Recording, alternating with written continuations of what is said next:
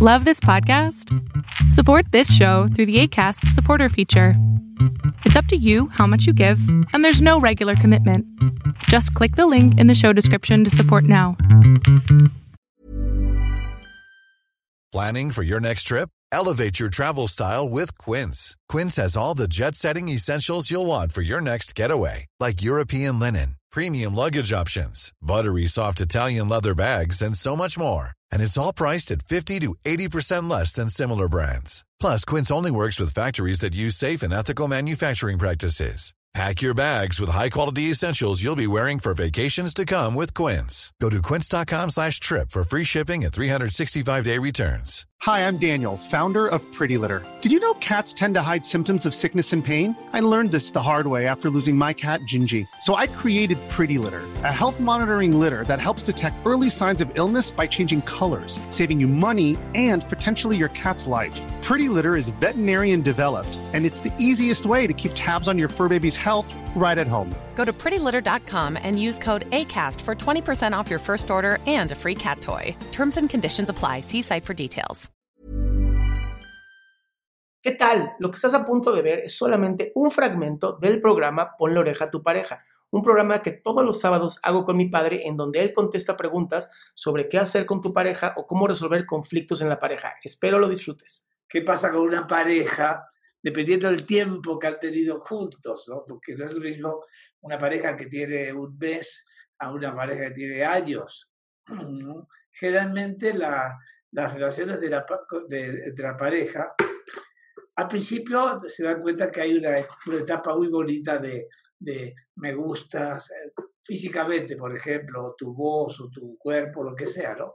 Es bonito, eso siempre empieza bonita. Las, las parejas en general empiezan bonitas, a excepción de algunas películas que empezaban al revés, ¿no? de los gatos y luego esto, se amaban y todo eso. Bueno, lo común y corriente es que primero se aman y luego se enojan. La relación normal, común y corriente de una pareja es compartir. Compartir eh, y además respetar. Es decir, ¿por qué, ¿por qué respetar? Porque cada quien tiene su propio mundo y cada uno vive en ese mundo y cuando se juntan estos mundos es cuando podemos hablar de un mundo compartido y un, un mundo individual. Es decir, como, eh, como pasa siempre, un ser humano único tiene su propio universo y la otra persona también tiene su universo y cuando se juntan hay una especie de, en el medio, una idea de complementariedad entre ambos hay simetría, se, se, se, juntan entre los dos y al principio todos padrísimo porque es la luna de miel y bueno, generalmente la, la, el alto porcentaje en la luna de miel no se enojan, a excepción que sean películas de Hollywood. Lo común y corriente es que la luna de miel la pasan bien. Si no la pasan bien, ahí hay un problema, porque la primera etapa normal de cualquier pareja es la de identidad, es decir, quién soy, quién eres, y vamos a compartir entre nosotros quién soy y quién eres. Es obvio, porque vamos a ver, a ver si el mundo que vamos a crear entre los dos, en la pareja, tiene sus uh, elementos uh, simétricos y complementarios, que nos parecemos y lo que no nos parecemos, pero que nos gusta estar juntos. Una pareja normal cuando se separa es porque tiene que haber habido eh, uh, razones de, para esta separación. A veces es por violencia, a veces es por desinterés. sí, porque a las parejas por alguna razón parece que pierden el, el, el, interés que había antes y ya no lo tienen y entonces están ahí como a fuerzas. ¿no? Y esto hace que uno de los dos, el que se siente más abandonado de la relación, pues pueda querer salirse de esa relación. Hayan o no hijos, hayan o no nietos, no importa eso. Lo que importa es que una pareja no tiene que estar por obligación en la relación, tiene que estar porque tiene ganas de estar en esa relación, porque obtiene más cosas positivas que negativas, y eso es natural en una pareja normal, ¿no es cierto? Ahora, me dice, bueno, pero ¿cómo podemos contestar la pregunta inicial? Y es decir, puedo ser amigo de mi expareja, todo depende cómo fue la relación entre ellos. Si fue una relación de que por, ya por hastío, y sabes que ya son muchos años que tenemos juntos, vive tu vida, yo la mía, nos separamos pero seguimos siendo amigos. O sea, no hay problema, ya no hay eh, deseo sexual, pero sí hay comunicación eh, amistosa. Esto está padrísimo, la relación. Sí se puede hacer. Eh, hay otras situaciones en las cuales sí tienen que establecer vínculos de amistad o por lo menos de, de, de como llamaríamos a esto, como de, de, no es de aguantar, sino de, entenderlo, ¿no? Ejemplo, tienen hijos juntos. ¿Qué ocurre? Se separan por lo que fuera. No, no me importa ya por qué, se separaron. ¿Qué ocurre? A veces uno de los dos quiere quedarse con los hijos como a fuerzas, sin eh, hacer una especie de negociación adulta.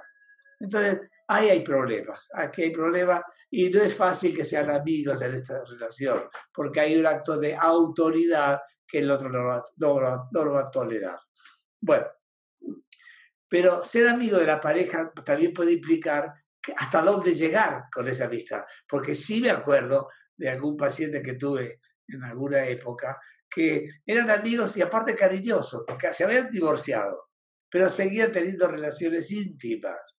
Es decir, no había odio, simplemente fue una especie de no nos estamos comunicando bien, sabes que tú vives tu vida, yo vivo la vida, la mía, pero en el área íntima estamos padrísimos. Ah, bueno, entonces van a seguir haciendo eso.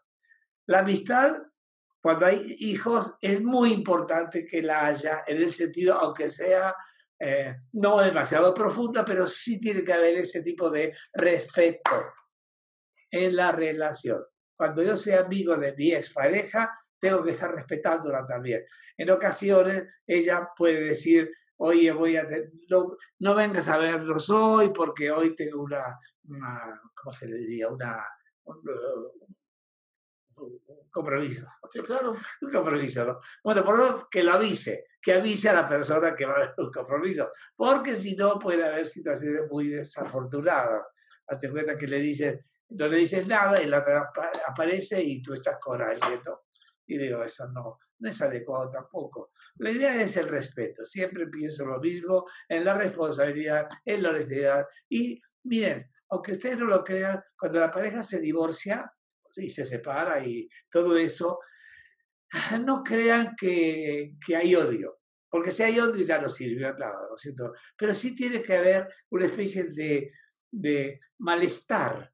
De, si, cuando nos conocimos, eh, eh, estaba padrísimo, nos gustábamos, platicamos y nos casamos a los tres meses. Bueno, ahí no hubo historia de que compartir, digamos, a nivel profundo. Con tres meses, claro que van a pasar situaciones que no tienen nada que ver con los tres meses. Lo que pasa es que sí se requiere un cierto tiempo de conocerse.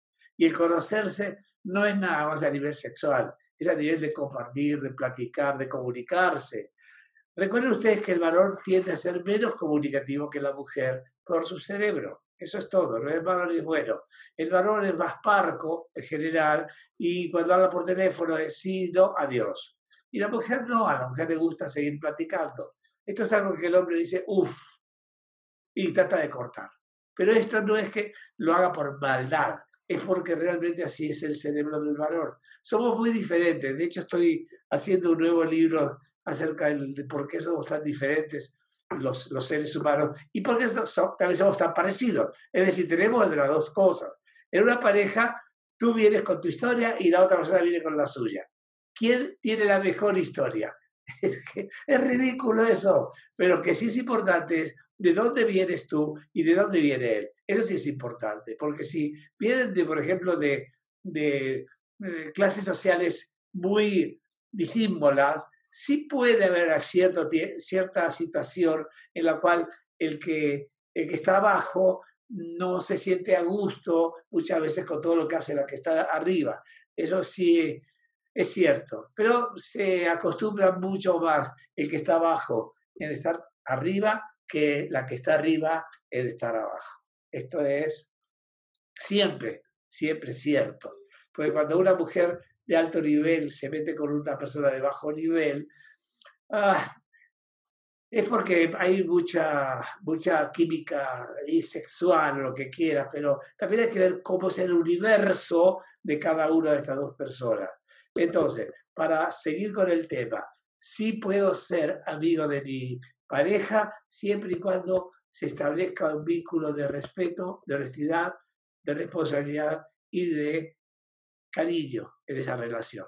Si hubo, hubo golpes, insultos, agresiones, no pueden ser amigos. A menos que no tengas respeto por ti mismo, entonces podrás hacerlo. Pero hay muchas personas que son muy agresivas, malvadas, desagradables. Consideran que la mujer, por ejemplo, eh, es un objeto al que hay que madrearse. Se dice madrearse.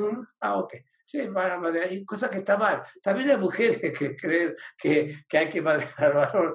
O sea, si están juntos es para pasarla padre, para pasarla bien. Es ridículo esto en las parejas. Y he tenido en 40 años de estar trabajando con parejas un chorro de este tipo de situaciones.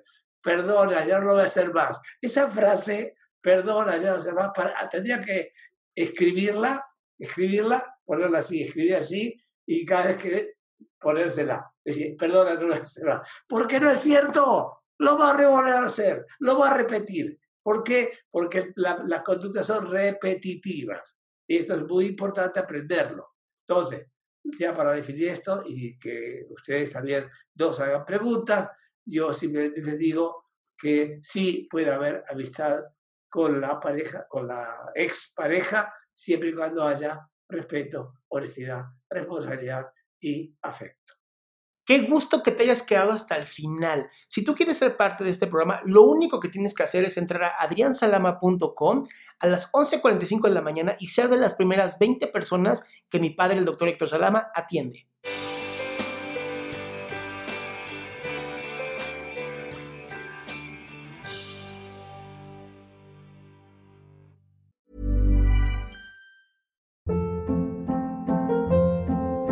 Hold up. What was that? Boring. No flavor. That was as bad as those leftovers you ate all week. Kiki Palmer here, and it's time to say hello to something fresh and guilt-free. Hello Fresh. Jazz up dinner with pecan-crusted chicken or garlic butter shrimp scampi. Now that's music to my mouth. Hello Fresh. Let's get this dinner party started. Discover all the delicious possibilities at hellofresh.com.